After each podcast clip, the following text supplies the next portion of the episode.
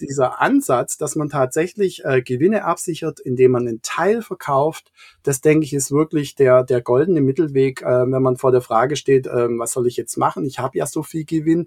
Manche sind dann zu zögerlich, ähm, haben sie einfach den Punkt völlig verpasst. Dann ist man hinterher natürlich ähm, frustriert, wenn, wenn alle Gewinne wieder wegschmelzen.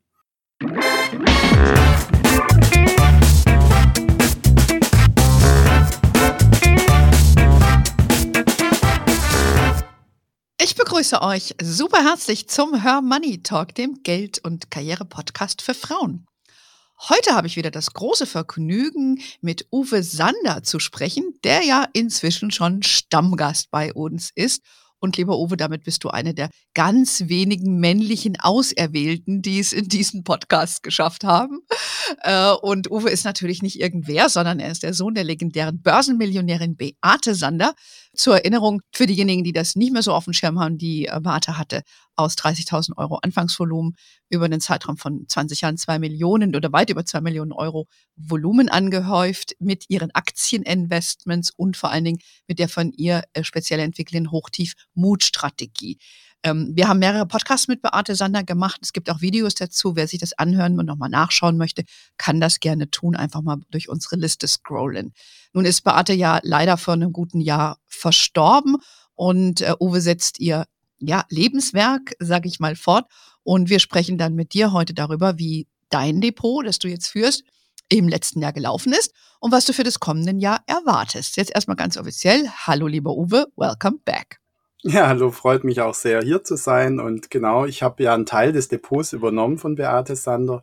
Ähm, viel wichtiger war natürlich als der materielle Inhalt die ganzen Ideen und Strategien, die sie ja auch an mich äh, weitervermitteln konnte. Und ähm, ich muss aber dazu sagen, ich habe jetzt nicht diese zwei Millionen, ich bin gar kein Millionär. Beate hatte nicht nur das Depot sehr breit gestreut, sondern sie hat sich auch beim Nachlass Gedanken gemacht, dass jetzt keiner zu viel bekommen soll und hat deswegen mehr als ein Dutzend Personen eben auch in ihrem Nachlass bedacht. Ja, ich glaube, man muss dich gar nicht rechtfertigen, dass du jetzt nicht äh, einfacher Millionär geworden bist, weil du das Erbe nicht nur mit deiner Tochter, deiner Schwester geteilt hast, sondern eben noch mit vielen anderen.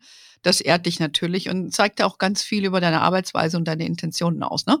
Wie ich auch immer sage, Geld ist wichtig, aber es ist nicht alles. Und äh, ich glaube, du machst es auch mit sehr viel Spaß und Engagement. Hast ja auch deinen Job damals als Professor oder Hochschul, äh, ne, an der Hochschule aufgegeben um dich deiner Leidenschaft quasi heute ganz tags zu widmen. Ja, Professor war ich zwar nicht, ja? also Diplompädagoge also, und aber Lehrbeauftragter und äh, Abgeordneter Realschullehrer an der Pädagogischen Hochschule und da bin ich jetzt eben ah. als Honorarkraft jetzt im Bereich Wirtschaftswissenschaften weiter tätig, aber eben freiberuflich sozusagen und unabhängig und das ist tatsächlich etwas, was ich als ein sehr, sehr hohes Gut auch ähm, zu schätzen weiß. Ja. Mhm. Ist ja ein Privileg. Und jetzt lehrst du weiter, nur in anderer mhm. Form. Und darüber sprechen wir jetzt mal. 2021 ist ja für die meisten Anlegerinnen, insofern wir natürlich alle investiert waren, und das war ich und viele unserer Hörerinnen, mit wenigen Ausnahmen ist das ja sehr, sehr gut gelaufen an der Börse. Erzähl mal, wie war es mit deinem Depot über das Jahr hinweg, äh, das letzte Jahr hinweg betrachtet? So, wie viel Performance gab's? Was hat gut performt? Was war irgendwie nicht so dolle? Ähm, share doch mal deine Insights da mit uns. Ja, genau, also war das, muss man natürlich sehr differenziert betrachten. Im Großen und Ganzen war das Jahr wirklich gut. Ich hatte im Depot selber 17 Prozent ähm, Renditezuwachs. Ähm, da ist bereits auch schon eingepreist, dass ich ja einige Aktien, zum Beispiel Impfstoffaktien, nach hohen Gewinnen teilverkauft habe, um mhm. eben Gewinne abzusichern. Diese musste ich dann auch wieder versteuern. Und äh, ich habe jetzt also nach Steuerabzug komme ich auf diese 17 Prozent. Wenn ich jetzt den gesamten Zeitraum noch nehme, weil ja auch der Oktober und vor allem ähm, dann äh, der Dezember 2021 nach der US-Wahl und den ganzen ähm, Auf und Abs dort äh, letztlich auch sehr gut schon gelaufen ist, sind es dann seit Oktober 21 insgesamt sogar 28 Prozent Wertzuwachs. Und die hätte hm. ich beispielsweise ja nicht gehabt, wenn ich ähm, das Depot damals verkauft hätte und gesagt hätte, okay, äh, schönes Geld äh, schiebe ich mal aufs Konto, dann bin ich aus der Nummer raus. Wie du schon gesagt hast, das Wichtigste war, dass man überhaupt investiert bleibt, um eben an diesen langfristigen Aufschwüngen auch teilhaben zu können. Mhm. Gut, 17 Prozent nach Steuern. Ich würde mal sagen, das ist ja schon eine, eine sehr gute Rendite äh, über, über ein Jahr hin, hinweg betrachtet man kann ja nicht nur auf einen Highflyer gucken, ne, sondern äh, gibt ja mehrere. Und äh, wir würden jetzt sagen mal so Total Return, ja, von deinem Gesamtportfolio. Mhm. und ähm, was, was hast du jetzt so, äh, was waren so Einzeltitel, die besonders gut mhm. waren oder wo du gesagt hast, da warst du enttäuscht von? Also BioNTech hast du schon erwähnt. Beides. Ich glaube, da waren wir alle happy, ja? Ja, genau. Also die Impfstoffe waren natürlich mega. Ähm, der hat mir auch sehr reichhaltig zugekauft. Eigentlich bin ich gar kein Trendkäufer. Ich will eigentlich nur Aktien im Depot sehen, die langfristig auch ähm, eine Rendite versprechen und äh, die eben auch substanzstark sind. Und BioNTech war ja ein sehr junges Unternehmen, aber es war einfach abzusehen, sage ich, in dem Bereich. Ähm, und bei BioNTech und Moderna habe ich es dann eben so gemacht, dass ich bei der Verdopplung eben Teilverkäufe gemacht habe, bei BioNTech noch stärker. Da hatte ich mhm. auch noch mehr Aktien, äh, weil eben BioNTech, wie gesagt, noch ähm, weniger anderen Hintergrund hat. Es gab aber jetzt auch andere Aktien, die sich im Kurs äh, 2021 verdoppelt haben. Natürlich äh, sind wir im Chip-Bereich unterwegs. Äh, wir haben ja im Depot, waren bereits schon einige Nvidia-Aktien, AMD, habe ich mich sehr drüber gefreut, über die Kurszuwächse auch. Dann ein bisschen was äh, abgesichert mit Teilverkäufen. Bei Eckert und Ziegler noch ein bisschen stärker. Da geht es um, um Strahlmedizin, Krebstherapie. Äh, die konnten 2021 auch noch sehr stark zulegen. Ähm, und dann gab es aber auch schön hier aus dem, aus dem ähm, nachhaltigen Nebenwertebereich eine Aktie, die mich sehr ähm, gefreut hat, zwar ÖkoWorld, also Ach. ist eigentlich äh, mhm. aus dem Frankfurter Scale Index kennt gar nicht wirklich so jeder, obwohl die schon, ja, die sind eigentlich fast sowas wie die, wie die Vorreiter im Bereich ähm, ökologischer Geldanlage. Die machen schon seit 25 Jahren ähm, Fonds, zum Beispiel so ein ÖkoWorld, ÖkoVision Fonds. Ähm, den habe ich allerdings nicht. Der wäre mir jetzt wieder ein bisschen zu teuer. Ich bin da jetzt schon ähm, jemand, der auch genau auf die Gesamtgebührenquote guckt. Aber wie gesagt, profitiert natürlich jetzt äh, so, so, eine, so eine ökologisch ausgerichtete Bank oder so ein ökologisch ausgerichteter Finanzdienstleister von dem stärkeren, ähm, der stärkeren Nachfrage nach genau, der, der ÖkoWorld, die machen ja viel Werbung, ne? Die haben ja auch mhm. in Vorbörse vor acht geworben, das kostet richtig Geld. Äh, und das muss natürlich irgendwo herkommen, das Geld, ne, ist ja klar. Also von den Anlegern, ne, weil die haben wahrscheinlich höhere Gebühren. Mhm. Mhm. Aber ähm, der Platov, der das macht, ist ja eine Koryphäe auch in, in der Branche und der ist, wie du sagst, ein, ein Vorreiter in, in mhm. dem Segment. Ähm, also das hat sich jetzt gelohnt, sich in das Unternehmen von ihm quasi zu investieren. Vielleicht jetzt für dich als Profi nicht unbedingt in, in das Produkt, das er anbietet. Mhm. Äh, vielleicht nochmal eine kurze Zwischenfrage, bevor du auf die The Dogs kommst, also was vielleicht nicht so gelaufen ist. Äh, auch würdest du sagen, äh, strategisch gesehen, weil du eben gesagt hast, du hast das verdoppelt und dann hast du Teilverkauft. Das ist also, um das vielleicht nochmal für alle auch zu wiederholen, Teil der Strategie. Ja, du sagst, eine Aktie verdoppelt sich, dann nehme ich Geld raus, um Gewinne ja, zu sichern. Genau. Wie viel nimmst du da raus? Ja, knapp die Hälfte. Also es hängt jetzt ah. äh, natürlich davon ab. Also bei BioNTech äh, waren es ja sogar insgesamt zwei Kursverdopplungen. Da habe ich bei der ersten die Hälfte und bei der zweiten insgesamt dann nur noch ein Drittel rausgenommen. Okay. Weil man natürlich dann schon sagen kann, ich habe ja bereits den Gewinn ähm, so weit abgesichert, dass ich meinen Einsteinswert, den kann ich gar nicht mehr verlieren. Mit dem äh, Kurs kann eigentlich passieren, was will. Das macht einem natürlich ein bisschen locker. Ich bin jetzt auch niemand, der dann hinterher heult, so nach dem Motto, hätte ich noch mehr behalten, hm. dann hätte ich jetzt natürlich auch noch mehr Zuwächse. Es gibt aber noch ein bisschen was anderes und also es, ich mache es nie automatisiert. Also es, nichts läuft automatisiert, deswegen mag ich auch keinen Robo-Advisor. Hm. Es muss, es muss wirklich verhirnt werden. Und das heißt also, ähm, ähm, kann ich, ich muss mir eigentlich eine zentrale Frage stellen. Ähm, ist dieser Kurszuwachs einem Trend geschuldet? Ja, jetzt haben wir zum Beispiel, wir haben im Moment so einen Nachhaltigkeitstrend, das sehe ich mhm. aber nicht, um, natürlich, wir haben einen Zwang zu nachhaltigem Verhalten, das ist ein Megatrend, dann schon. Mhm. Aber nicht jeder Trend ist ein Megatrend. Und jetzt nehme ich mal ein anderes Beispiel, Sartorius Laborausstatter, mhm. habe ich auch Teilverkauf gemacht und da äh, ein bisschen strenger sogar, weil ich gesagt habe, okay, dieses Geschäftsmodell wird auch langfristig sicherlich eine wichtige Rolle spielen. Deswegen würde ich auch nie alles verkaufen und, und, und verramschen. Aber ähm, wenn ich dann erwarten kann, dass dieser Trend doch eine ganz besondere Dynamik, auch vielleicht eine kurzfristige Dynamik entfacht hat, wie es eben beispielsweise auch bei den Impfstoffaktien so der Fall war, die auch ansonsten nicht so viel noch im Portfolio haben. Und da gibt es große Unterschiede zwischen BioNTech und Pfizer zum Beispiel. Mhm. Ähm, oder CureVac damals und Pfizer. Ähm, dann ist es äh, sicherlich ratsam, ähm, dann die Hälfte rauszunehmen, vielleicht sogar ein bisschen mehr. Aber Okay. dieser, dieser Ansatz, dass man tatsächlich äh, Gewinne absichert, indem man einen Teil verkauft, das denke ich ist wirklich der, der goldene Mittelweg, äh, wenn man vor der Frage steht, ähm, was soll ich jetzt machen? Ich habe ja so viel Gewinn. Manche sind dann zu zögerlich, bei Wasserstoffaktien zum Beispiel, ähm, haben sie einfach den Punkt völlig verpasst. Dann ist man hinterher natürlich ähm, frustriert, wenn, wenn alle Gewinne wieder wegschmelzen.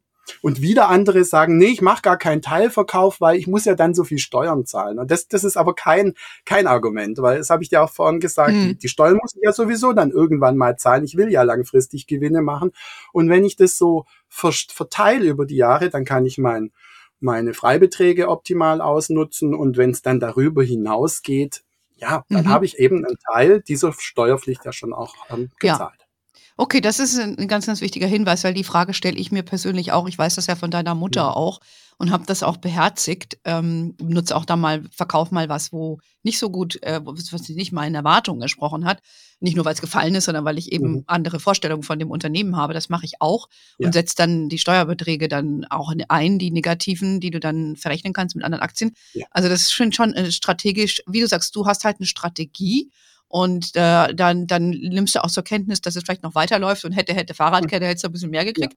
Aber eben, du, du hast ja was bei gedacht und es ist ja auch sehr erfolgreich. Also das finde ich äh, wichtiger, wichtiger Hinweis. Mhm. Aber nochmal zurück zu der Ausgangsfrage. Also die, die Performer haben wir besprochen. Ähm, Gab es noch andere Performer, die, die wir noch vergessen haben? Oder? Ja, also natürlich, äh, ich habe ein bisschen stärker auch ja in den Value-Bereich reingegriffen, nachdem ja schon im Februar, also es hat sich so übers Jahr 2021 abgezeichnet, dass dieser enorme Tech-Motor so ein bisschen ins Stottern gerät an der einen oder anderen Stelle. Das heißt natürlich nicht, dass ich jetzt meine ganzen Technologieaktien, vor allem nicht die Gusen und die großen und die bärenstarken, äh, rausschmeiß, ähm, sondern dass ich ein bisschen ähm, stärker vielleicht auch äh, bei den Neukäufen, bei den Zukäufen mich im Bankenversicherungsbereich auch wieder einbringen.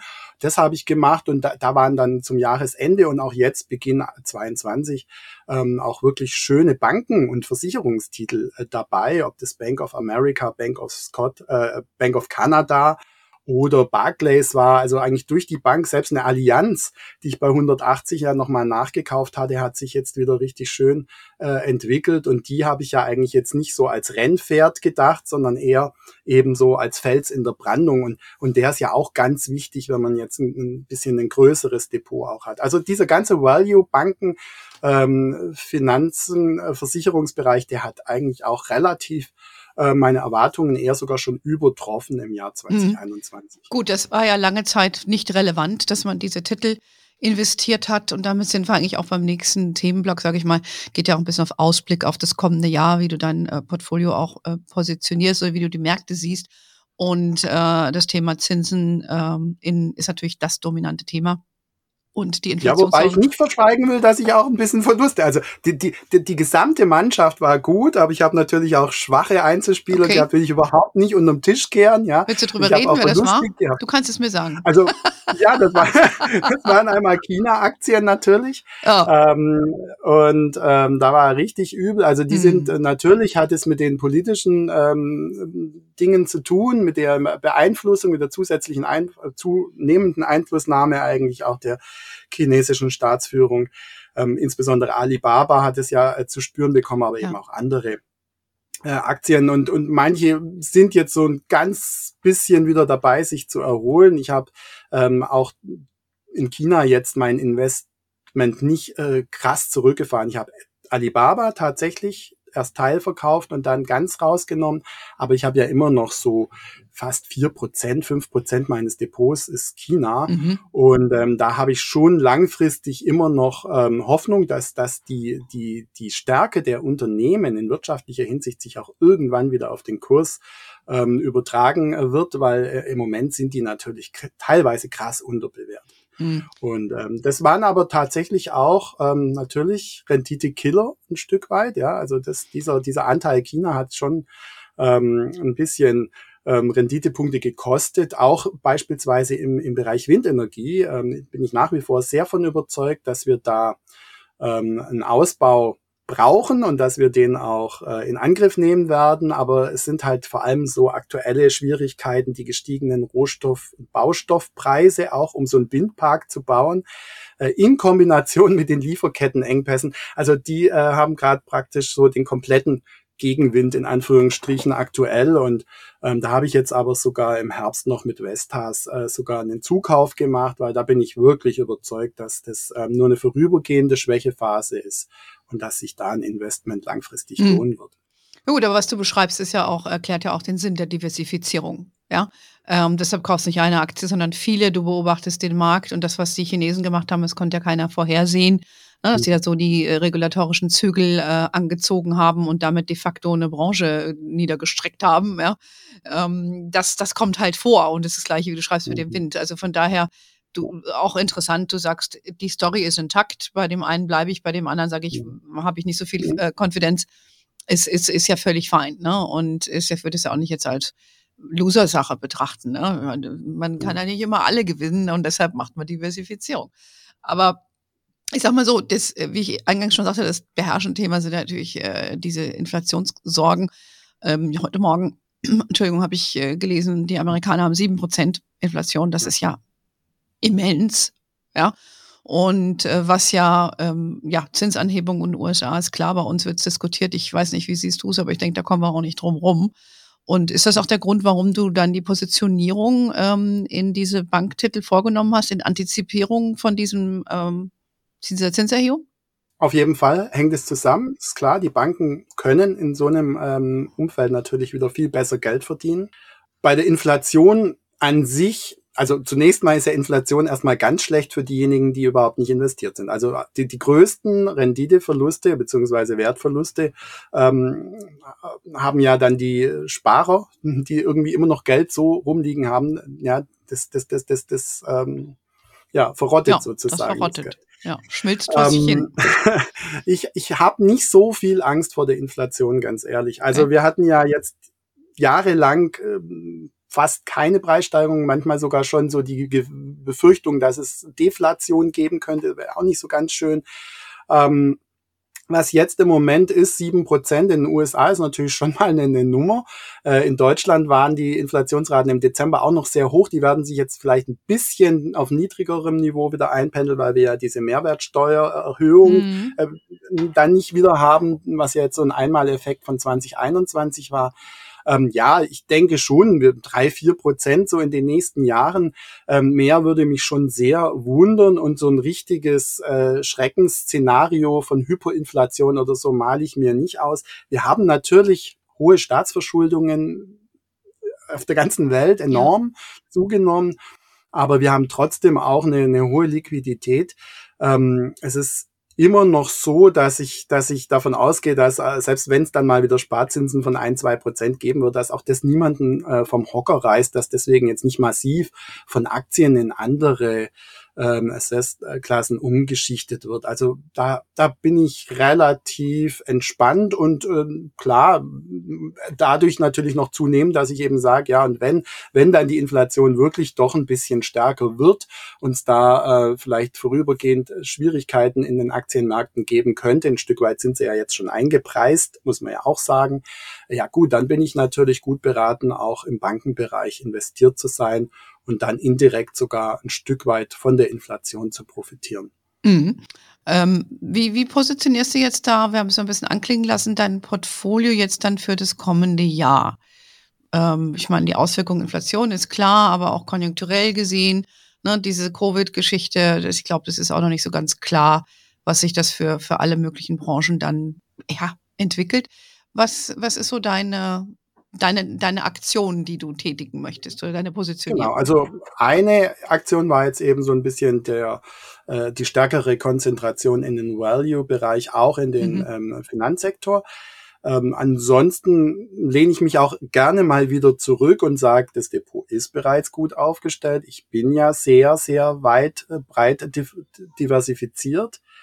Ähm, ich bin dann auch immer etwas behutsam bei allen Veränderungen. Also sag mal so 80 Prozent des Depots äh, vom letzten Jahr äh, habe ich nicht angerührt. Also das waren ah. natürlich in dem einen Monat wieder ein bisschen mehr Verkauf, Gewinnabsicherung. Dann an diesem 26. November äh, da hatte ich ja schon ein bisschen drauf gewartet, dass mal so ein Tag kommt, ja, dieser Black Friday, ähm, wo die Kurse mal vier, fünf, sechs Prozent runtergehen. Ja, schön, endlich mal wieder zukaufen.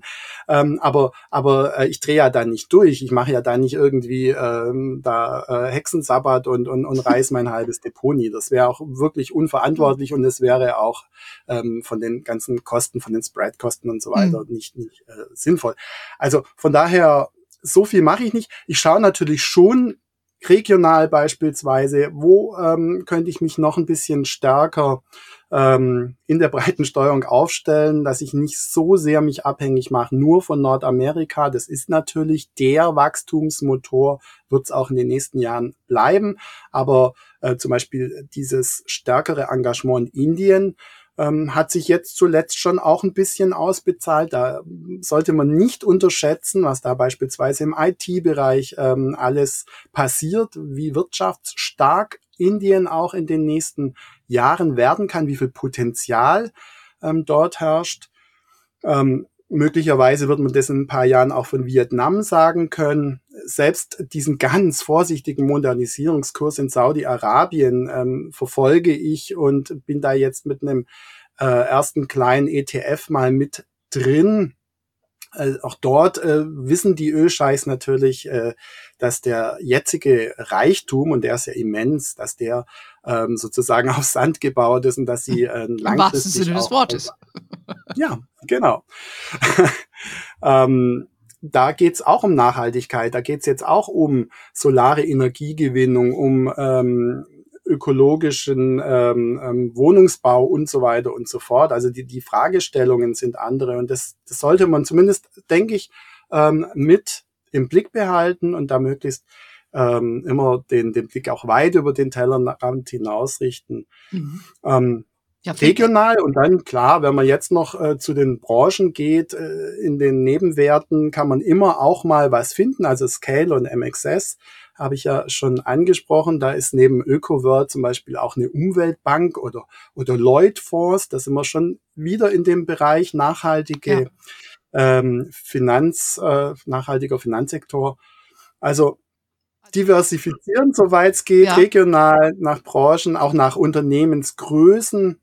Und ähm, ja, das, genau, äh, aber da war jetzt schon ganz viel Input, dass du, was du uns äh, geliefert hast. Also ich fand das interessant, was du sagst zu Saudi-Arabien. Mhm. Äh, in meinem Winterurlaub habe ich auch ein paar kennengelernt aus Saudi-Arabien. Es war ganz interessant, wenn du die Menschen dann natürlich triffst. Ähm, die Diskussion erspare ich. Es war eine sehr angenehme Begegnung, ähm, aber es waren halt sehr moderne und sehr wohlhabende Saudis. Ich glaube, die anderen triffst du wahrscheinlich auch nicht. Äh, oder gibt es gibt's ja auch andere, die nicht mhm. reich sind. Ähm, aber interessant, dass du sagst, dass du dich dort engagierst, dass die Frage, wie macht man das? Ja, also ich könnte mir, äh, du hast ja auch einige ETFs gekauft. Ich denke, dass das über einen ETF abdeckst, auch Indien, ja. oder kaufst du da Einzeltitel? Ja. ja, äh, das Schöne ist, der ETF ist der erste Schritt sozusagen in eine neue Welt. Und wenn du einen ETF hast, dann guckst du dir natürlich auch den Factsheet an, dann guckst du dir auch die Zusammensetzung an. Und so war es bei Indien zum Beispiel. Mich hat jetzt nicht der Rohstoffbereich besonders interessiert. Ähm, der Bankenbereich vielleicht schon ein bisschen mehr, aber vor allem der Technologiebereich. Und da war dann eine Firma, die heißt Infosys. Ich weiß gar nicht, wie viel, über 100.000 Mitarbeiter die haben, mit wie viel DAX-Konzernen die zusammenarbeiten. Ähm, großartig. Und dann mhm. habe ich mir dieses Unternehmen angeschaut, dann mhm. habe ich mir Aktien gekauft, dann konnte man virtuell an der Hauptversammlung teilnehmen. Das habe ich gemacht und ah. war dann überrascht, wie, wie gepflegt Englisch äh, dort gesprochen wird, dass sogar ich's verstehe.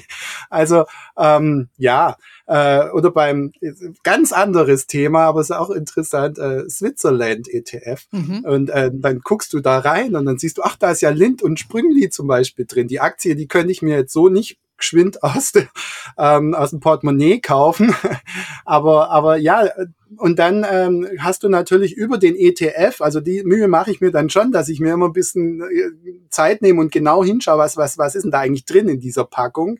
Ähm, ja, und, und ähm, so kommt man dann doch zu der einen oder anderen äh, zu dem einen oder anderen Unternehmen eben und, und, und befasst sich dann damit mhm. und ähm, ich denke. Und auch eine Investmentidee nochmal eine neue, ne? Ja, es okay, ist ein super, super Einstieg und ich ja, bin mir auch nie zu schade für ETFs. Also die ähm, im, ganz zu Beginn eines Depotaufbaus würde ich es jedem empfehlen, okay. ähm, die ETFs stark mit einzubeziehen. Und ähm, wenn man dann, so wie ich, schon ein sehr stark diversifiziertes Depot hat, ähm, dann sind sie immer noch geeignet, äh, eben um noch weiter zu diversifizieren, aber auch äh, beispielsweise, um in einer Rücksetzersituation auch ganz schnell ähm, zukaufen zu können und das dann wieder so anzugehen, dass nicht wieder die Architektur des Depots zu stark vielleicht aus der Balance gerät. Okay, interessant. Ähm ja, also ETFs werden ja auch äh, von Profi-Anlegern eingesetzt. Also die Fondsgesellschaften selber kaufen ja auch Fonds, also nicht von den Aktiven. Also es ist ja kein, äh, muss man ja gar, nicht verteufeln. Ne? Dafür gibt es das ja, sondern es macht es für, für dich jetzt auch für deine Strategie auch oft leichter in der Umsetzung. Und so ist das für manche Profi-Investoren eben auch. Ich würde gerne noch mal zwei Sachen kurz aufgreifen, äh, weil unsere Hörerinnen das vielleicht nicht so kennen. Das sind Scale-Index erwähnt und äh, MXS. Ähm, mhm. Vielleicht erläuterst du noch mal kurz, um was es sich da genau handelt, äh, mhm. äh, weil das ist ja jetzt nicht der Dow Jones und äh, der DAX. Ähm, nee. Erzähl doch mal, was es damit auf sich hat. Das ist die Frankfurter Börse und die Börse München. Und ähm, die haben praktisch äh, für den, ja, früher gab es ja Prime und Entry Standard und die haben jetzt praktisch für junge Unternehmen, die es einfach ähm, vielleicht abschreckend fänden, ja, sich jetzt äh, direkt äh, an der Börse zu platzieren, dass, dass man für die etwas, ähm, die Hürden etwas runter setzt. Also die müssen natürlich schon Geschäftsberichte und alles Mögliche abgeben und ablegen und werden da auch überprüft aber eben äh, auf einem etwas ähm, niedrigeren Niveau. Und da sind eben kleine Unternehmen, familiengeführte äh, Unternehmen auch zu finden, die ähm, durchaus sehr spannend sein können. Und ich bin auf diesen Skater und auf den MXS natürlich auch ähm, über Beate gestoßen. Also die hat das so ein bisschen als Jagdrevier für Nebenwerte auch genutzt. Ah. Aber ähm, ich sage jetzt auch gleich dazu, also für Fortgeschrittene. Also ich würde jetzt nicht meine ersten Aktien aus diesen äh, Indizes rausnehmen, weil da gibt's natürlich äh, unter den Kursraketen äh, natürlich auch im gleichen Index dann solche Werte, die ähm, massiv ähm, ähm, abstürzen können und die Volatilität ist dann nochmal viel stärker ja, ausgeprägt. Das, also das muss man einfach wissen. Auch eine, ja. eine, Umweltbank, ich meine, das ist ein Unternehmen mit ein paar hundert Mitarbeitern. Ähm, wenn da irgendeine Nachricht kommt oder irgendwas, irgendein Investment vielleicht nicht ganz so wie erwartet läuft, dann geht halt mal der Kurs 20 Prozent runter an einem Tag. Also das mhm. passiert. Ja. Und das muss man dann schon, äh, das sage ich einfach gerne auch dazu, wie ich sowieso auch immer sage, ja, jeder, jede Anlegerin äh, muss ja, muss ja auch immer vorher genau prüfen, ja, ähm, was, ja. was, was sie eben ähm, mit Aktien macht und dass es natürlich immer auch riskant ist, aber langfristig sage ich an der Stelle auch gerne nochmal, äh, natürlich mehr oder weniger sogar alternativlos. Ja, aber ich meine, du bist ja Profi. Du machst das ja den ganzen Tag. Und das ist ja der Punkt. Ja, wenn jemand wie du den ganzen Tag damit sich beschäftigt, dann suchst du neue Ideen, dann hast du eine Strategie und dann machst du das. Und die meisten unserer Hörerinnen sind halt äh, Frauen, die arbeiten, die sonstige Dinge tun. Und das ist ein Teil ihres Lebens. Und äh, da haben wir jetzt nicht äh, 24-7 Zeit, uns darum zu kümmern, was im Scale 30 Index wieder äh, abgeht. Und von daher mhm. hören wir ja auch dir heute zu, um zu erfahren, was jemand wie du damit äh, wie, wie jemand wie du das machst. Ich habe äh, geschaut, ich habe das nämlich nochmal selber nachgeschlagen und habe gesehen, dass die Spielvereinigung Unterhaching hier bei uns in mhm. München, äh, das ist ja auch so ein, so ein Sport, also mhm. Fußballverein, äh, die sind auch an dieser Börse gelistet. Also dann, ich glaube, das gibt schon mal so einen Eindruck, wie volatil das sein kann, ähm, wenn, wenn so ein kleiner Verein äh, da, da gelistet ist, fand ich ganz spannend. Aber gut, ich glaube, da haben wir schon sehr, sehr viel Input von dir bekommen. Das heißt, Du setzt ein bisschen mehr auf, auf Value, du guckst aber auch weiter mhm. nach neuen Ideen, wo die. Zukunftstrends mhm. liegt, Indien, Saudi-Arabien, ähm, die Schweiz hast du dir angeschaut und suchst nach, nach neuen Perlen. Das sind so deine mhm. Neupositionierung. Ansonsten bleibt das Portfolio so ein bisschen, wie es aufgestellt ist. Du, ähm, wir hatten es jetzt ja, das auch jetzt schon mehrfach anklingen lassen. Du bist ja ein großer Fan auch von nachhaltigen Titeln, hast sehr viele im, im Portfolio. Erzähl doch mal ein bisschen, was so da deine aktuellen Favoriten sind. Ähm, ich habe gesehen, du hast auch einige nachhaltige ETFs. Da stellt sich vielleicht ja auch die Frage, äh, viele, viele fragen sich, sind die nachhaltig genug? Vielleicht kannst du auch mhm. da deine Einschätzung teilen mit uns. Mhm. Also fangen wir mal mit den, mit den Aktien an und vielleicht auch nochmal mit einer kleinen aus dem Nebenwertebereich. also MXS ist, äh, ich habe das übrigens alles auch in meinem Buch, die besten Aktien findet man nicht im DAX beschrieben. Beate hatte das in ihren Büchern auch immer schon drin. Ähm, MXS ist von der Börse München und äh, Scale eben von der Börse Frankfurt. Und diese Abo Wind ist zum Beispiel so, eine, so ein kleiner deutscher Windkraftbetreiber. Äh, der hat übrigens letztes Jahr auch richtig gut performt. Also die, die kleinen Unternehmen, an denen vielleicht auch sogar die Beteiligten ähm, Menschen im Umfeld dieser Windanlage, die da wohnen, ähm, selber beteiligt sind, die oh. haben vielleicht da einfach auch ähm, einen, einen größeren Zuspruch und ähm, auf jeden Fall von der von der Entwicklung her war das äh, hier eine schöne Aktie. Die Vestas habe ich, wie gesagt, nachdem sie so stark unter Druck geraten ist vom Kurs, jetzt einfach zugekauft als langfristiges äh, Engagement.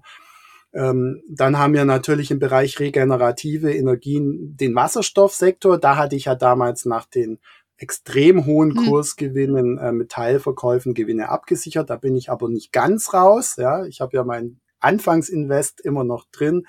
Ähm, dann gibt's im Bereich Biokraftstoffe, die wir jetzt in der Übergangszeit brauchen, auch einen Nebenwert, Verbio, ähm, der ganz spannend ist. Ähm, also Kraftstoffherstellung ähm, eben äh, nachhaltig ist, ist, ist möglich. Ähm, ist nicht ganz unumstritten, ist auf jeden Fall als Brückentechnologie ähm, unverzichtbar. Mhm. Äh, Im Energiebereich, allein wenn wir da noch weitermachen würden, ich finde die 2G Energy nach wie vor spannend, dezentrale ähm, Energiespeicherung gekoppelt, ja, mit Kraft-Wärme. Ähm, also das ist auch ein spannender Ansatz. Über die Finanzdienstleister haben wir ja schon gesprochen, mhm. Umweltbank, ÖkoWorld, Recycling ist ein Thema dass ich eben auch denke, dass das eine sehr wichtige Rolle spielen wird, künftig vielleicht noch nicht so stark im Fokus vieler Anleger ist, wie jetzt beispielsweise Cloud Computing oder sowas. Ich finde Recycling, da gibt's auch einen, einen schönen ähm, ETF ähm, von der BNP Paribas, ähm, ebenso dieses ähm, ähm, Kreislaufwirtschaft. Dann haben wir natürlich und vielleicht bei dem, bei dem, Entschuldigung, bei dem Recycling, ähm, das finde ich auch ein spannendes Thema. Die Frage ist, inwieweit man damit auch wirklich gut Geld verdienen kann, weil ich stelle mir vor, dass die Hürden, um das Recycling effektiv zu betreiben, teuer sind. Das ist richtig. Also ich habe mit Yumicore zum Beispiel äh, da einen Titel gehabt, die jetzt auch so, das ist eigentlich kommen so aus der Ecke Spezialchemie, ähm, haben aber eben unter anderem im Portfolio und sind da auch ziemlich ähm, auch, auch äh, Pioniere in diesem Bereich, äh, wie man mit diesen ganzen vielen Akkus von den E-Autos später umgeht. Also ähm, wenn die alle auf dem Müll landen, um Gottes Willen, ja, äh, dafür braucht's Recycling-Lösungen. Und da ist Umicore sehr engagiert und ähm, deswegen habe ich mir da auch Aktien gekauft und die sind jetzt aber tatsächlich nicht gut gelaufen, ja. Mhm. Bei diesem ähm, Recycling ETF, der, der ist relativ gut gelaufen, aber der ist jetzt auch wieder, da muss man genau reinschauen, da ist auch Arubis zum Beispiel drin, da geht es um Kupferrückgewinnung, aber die machen eben auch wieder im chemischen Bereich andere Dinge, wo jetzt vielleicht auch jemand, der die Nachhaltigkeitskriterien sehr eng auslegt, sagen würde, ja, es ist vielleicht nicht ganz das passende Produkt für mich. Hm. Also muss man, muss man immer ein bisschen genauer äh, dahinter schauen. Aber ich glaube, Recycling so als, als Thema ist auf jeden Fall wichtig. Spannend, ja. Und ähm, irgendwann werden natürlich immer, wenn, wenn, wenn der Druck zunimmt und wenn man sich auch überlegt, ja, wenn wir unsere Handys irgendwo wegschmeißen, da sind, äh, da ist Gold drin, da sind seltene Erden drin, ja. da sind ähm, so ähm, ähm, viele ähm, Metalle drin, Edelmetalle, die man, die man ähm, im Idealfall eben hier professionell recyceln sollte und nicht von irgendwelchen möglicherweise Kindern in afrikanischen ähm, ähm, Hinterhöfen oder Müllhalden mit irgendeinem ähm, Bunsenbrenner. Mhm. Also da denke ich, ist es ganz arg wichtig, gerade auch unter Nachhaltigkeitsgesichtspunkten in diesem Bereich mhm. äh, auch, auch stärker aktiv zu werden. Und, und gerade so ein rohstoffarmes Land wie, wie Deutschland ähm, müsste da eigentlich auch jetzt schon einen Schritt weiter sein. Mhm. Aber wie gesagt, als, als Anlageidee ähm, ist es, glaube ich, nach wie vor sicher okay. sinnvoll. Dann klar, was richtig gut gelaufen ist letztes Jahr, war äh, auch so dieser Bereich ähm, Transport, ökologische Fortbewegungsmittel. Mhm. Also ich bin sowieso jemand, der ja sehr, sehr gerne mit der Bahn verreist. Ähm, Und äh, mich hat es dann von Anfang an fasziniert, auch in, in Nordamerika. Da gab es ja sowieso seit jeher schon immer viele Bahnaktien und mit der Union Pacific ähm, habe ich da mein Investment begonnen und habe es dann mit der Canadian National Railway fortgeführt. Und dann gab es da jetzt auch noch so eine Übernahme von der Kansas City Southern. Und ähm, das hat einfach den Bahnenauftrieb gegeben. Da wird jetzt also praktisch ähm, konzipiert eine, eine Bahnverbindung von Kanada durch die USA durch bis runter nach Mexiko. Oh, cool. Ähm, ja, geht natürlich in erster Linie hier um den Güterverkehr, also Personenverkehr äh, mit Zügen in den USA ist immer noch absolut was ähm, Wird nicht so angenommen, ne? Noch nicht, aber auch da sehe ich eigentlich schon langfristig auch viel Potenzial. Ja gut, die Amis fliegen halt gerne, das sind ja auch immense Entfernungen dort, ne?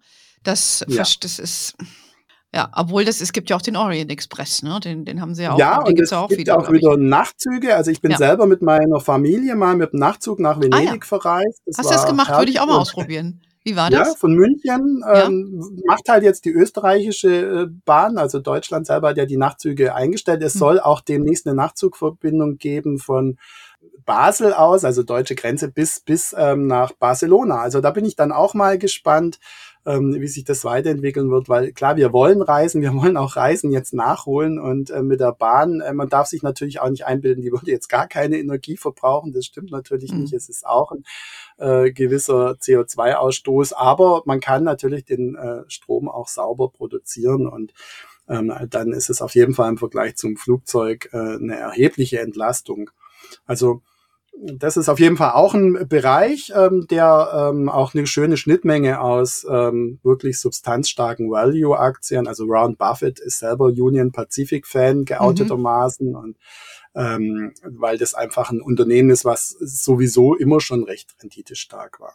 Mhm. Ja, bei den ETFs, ähm, da ist es schwierig, genau, da gibt es diesen Begriff ESG ähm, also Environment, Umweltschutz, dann dieses, äh, diese sozialen Aspekte und eben auch die gute oder eben weniger gute Unternehmensführung, Governance. Äh, etwas strenger ist, äh, wenn man einen ETF kauft, und das wäre jetzt auch mein Tipp, dass man auf dieses Kürzel SRI achtet. Also ähm, SRI ist eben dieses socially responsible. Also da geht dann einerseits äh, wird Nachhaltigkeit etwas strenger ausgelegt, also nicht nur so nach dem Motto machen keine äh, kein Tabak, kein Alkohol, keine Drogen ähm, und äh, ansonsten dürfen sie eigentlich alle durch diesen Screening durch, sondern dass wirklich positiv auch ähm, ähm, eben ein Ranking erfolgt, dass man sagt, die müssen sich in irgendeiner Form ähm, für Nachhaltigkeit einsetzen als Unternehmen, um dieses äh, äh, Label sozusagen zu bekommen und eben darüber hinaus auch ähm, für soziale Gerechtigkeit sorgen. Und wenn man das beispielsweise vom MSCI World mal ausgeht mit diesen 1600 Aktien, dann äh, wäre so ein ESG-screened ähm, ETF, sähe dann so aus, dass dann von den 1600 halt äh, 120 oder so rausfliegen und, und alle anderen eigentlich ähm, noch immer drin bleiben. Und wenn man jetzt dieses etwas strengere Label SRI anwendet, dann fliegen halt schon weit mehr als die Hälfte raus. Hm. Okay, und von daher bist du dann happy mit, äh, dann nimmst du das auch als ETF. Dann nehme ich den SRI mhm. und genau, und den habe ich auch ähm, einmal, äh, den gibt's auch wieder in der Kombination eines ACWIs, also All Country World Index. Das ah. ist sozusagen die einfachste Möglichkeit zu diversifizieren. Dann ist eben praktisch schon so eine Mischung aus dem MSCI World und den Emerging Markets, die da eben auch noch mit drin stecken.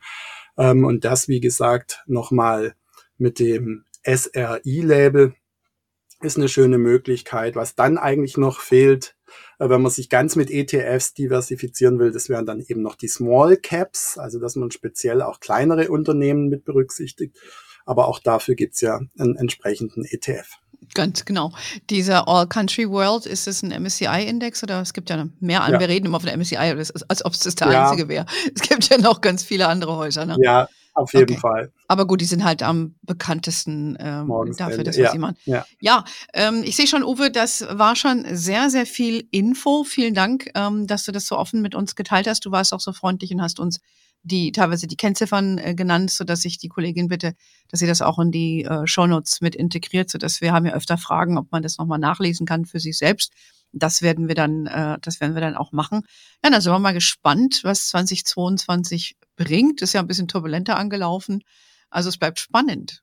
Ja, ich bin sehr zuversichtlich. Wir haben ja ähm, volle Auftragsbücher und wir können sie nicht abarbeiten wegen der Lieferkettenengpässe und vielleicht auch jetzt noch mal kurz wegen der Omikron Variante, wenn dann mehrere Menschen gleichzeitig ähm, möglicherweise auch nicht zur Arbeit kommen. Aber ich sage ganz ehrlich, äh, wie sähe es denn aus, wenn wir jetzt äh, leere Auftragsbücher hätten und alle Ersatzteile wären vor Ort? Das wäre eine viel, viel auch schlechtere blöd. Ausgangslage. Stimmt. Also ich sehe das wirklich positiv. Äh, letztlich blicke ich auf das Jahr positiv. Ich, ich denke erstens mal, äh, Omikron ähm, hat ein bisschen den Schrecken verloren. Die Tatsache, dass sich jetzt jeder Zweite demnächst infiziert, sehe ich auch nicht ganz so groß mit Sorge, wenn man nicht äh, wirklich ähm, ernsthaft krank wird. Ja, wenn man geimpft ähm, ist vor allen Dingen. Dann, mhm. so, also und und äh, vielleicht haben wir dann doch auch äh, schon dieses Jahr eine gewisse Entspannung auch auf der Corona-Front. Und dann haben wir im Prinzip zwei äh, also dieses doppelte Nachholen. Einerseits, ja, wir lassen dann unser Geld auch mal wieder ein bisschen lockerer vielleicht, wenn wir die Möglichkeit haben, äh, etwas Konsum nachzuholen, auch etwas entgangene Freuden wieder nachzuholen.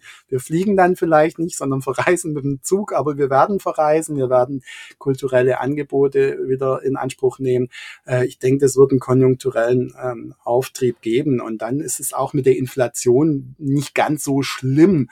Das wird die zwar auch noch ein bisschen anfeuern, aber aber wenn dann der Aufschwung wirklich, der wirtschaftliche Aufschwung ähm, in, in, in voller Kraft kommt, das war ja letztes Jahr noch so ein bisschen angezogene ja. Handbremse, ähm, ja, dann, dann werden die Aktienmärkte das entsprechend auch wieder mit aufnehmen und ja, dann können wir vielleicht auch in diesem Jahr nochmal mit einem guten Jahr rechnen.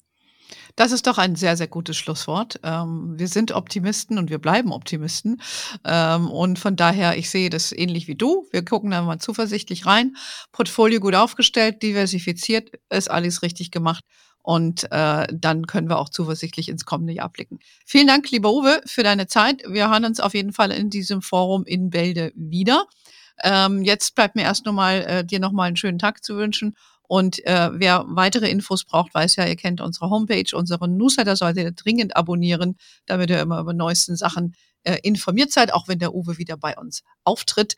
Ähm, wir sind natürlich auf Facebook, LinkedIn, Instagram. We are wherever you are. In diesem Sinne, have a wonderful day, everybody. Until next time und ciao.